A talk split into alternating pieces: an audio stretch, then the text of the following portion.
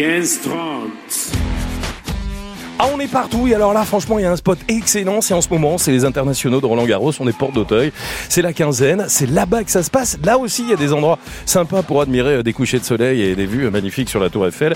Ça tombe bien. On s'y rend. On s'intéresse à l'actu de Roland Garros avec notre spécialiste, Max Zamora, créateur du podcast Tennis Légende. Salut, Max.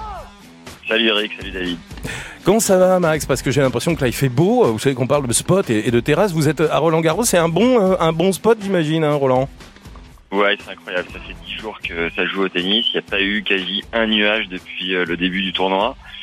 Et euh, personnellement, oui, j'ai pu prendre une ou deux bières dans des transats bien placés aux quatre coins du stade, qui relativement agréable. Avec modération. On s'intéresse à la balle de tennis aujourd'hui. Il y a combien de balles au total, Max? Alors c'est assez colossal. Il y a 70 000 balles qui sont littéralement éclatées sur la terre battue de Roland Garros, euh, soit presque 5 000 par jour. Et pour info, une balle de tennis pèse 53 grammes. D'accord. Les joueurs de tennis professionnels en changent tous les 7 jeux pour que la qualité reste la meilleure possible. Et par ailleurs, ils changent aussi de raquettes avec un cordage tendu différemment en fonction de l'usure de la mhm. balle en fonction de s'ils sont au service ou au retour. Alors tout ça, il est un peu technique quand même, euh, Max. La balle, la, balle par exemple, la, balle par exemple, elle est recyclée Comment ça se passe? Alors déjà, oui, c'est assez technique parce qu'on a affaire à des joueurs professionnels qui clairement jouent mille fois plus rapidement que le commun des mortels. Et d'autre part, si la balle est recyclée, oui, grâce à une opération qui s'appelle l'opération balle jaune qui a été mise en place par la Fédé de tennis depuis 2009, qui a recyclé déjà plus de 15 millions de balles, euh, celles de Roland Garros, mais aussi des pratiquants de tennis parisiens. Les balles sont transformées soit en, en revêtement de sol sportif, ou même parfois en parquet de danse, figurez-vous. D'autres sont transformées en matière textile recyclée. Et enfin, celles qui ont le moins joué, comme en ce moment Porte d'Auteuil, seront réutilisées dans des clubs pour apprendre à jouer, pour favoriser la pratique du tennis. Max Zaboura, créateur du podcast Tennis Légende. Max, il semblerait y avoir une polémique autour de la balle euh, pour cette édition 2023, c'est vrai? Ben ouais, parce que sinon ce serait trop beau. Les joueurs aiment toujours un petit peu se plaindre. Et une fois n'est pas coutume, Benoît Père et d'autres joueurs se sont vivement donc euh, plein de cette de l'usure de cette balle trop rapide cette année.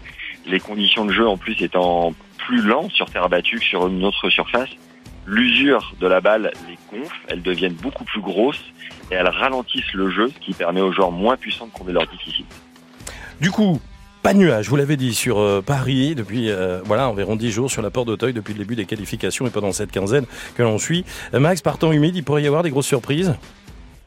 Ouais, il pourrait y avoir des grosses surprises. Il y en a déjà eu pas mal depuis hier. Euh, Daniel Medvedev, par exemple, qui venait de gagner juste avant au tournoi de Rome, s'est incliné au premier tour. Hugo Humbert, hélas, un Français, euh, nous a quittés aussi tout à l'heure. On a actuellement Lucas Pouille et euh, Lucas Van qui sont euh, sur le cours en train de se battre. Et ce soir, euh, pour ce second tour de piste, on a l'un des deux gros favoris, Novak Djokovic, qui jouera en session de nuit euh, pour un match qui est logiquement à sa portée. Ouais, chez les femmes chez les femmes, on a Caro Garcia aussi qui, euh, qui est en train d'en découdre et Léolia Jean-Jean qui arrive en soirée. À noter que les doubles hommes et femmes ont démarré hier et réservent un très très joli spectacle à défaut d'être en terrasse et, et de se prélasser dans Paris. Merci beaucoup Max Zamora, créateur du podcast Tennis Légende. Vous êtes avec nous chaque jour pour les indiscrétions de Roland Garros. On vous retrouvera demain à 17h50. À demain.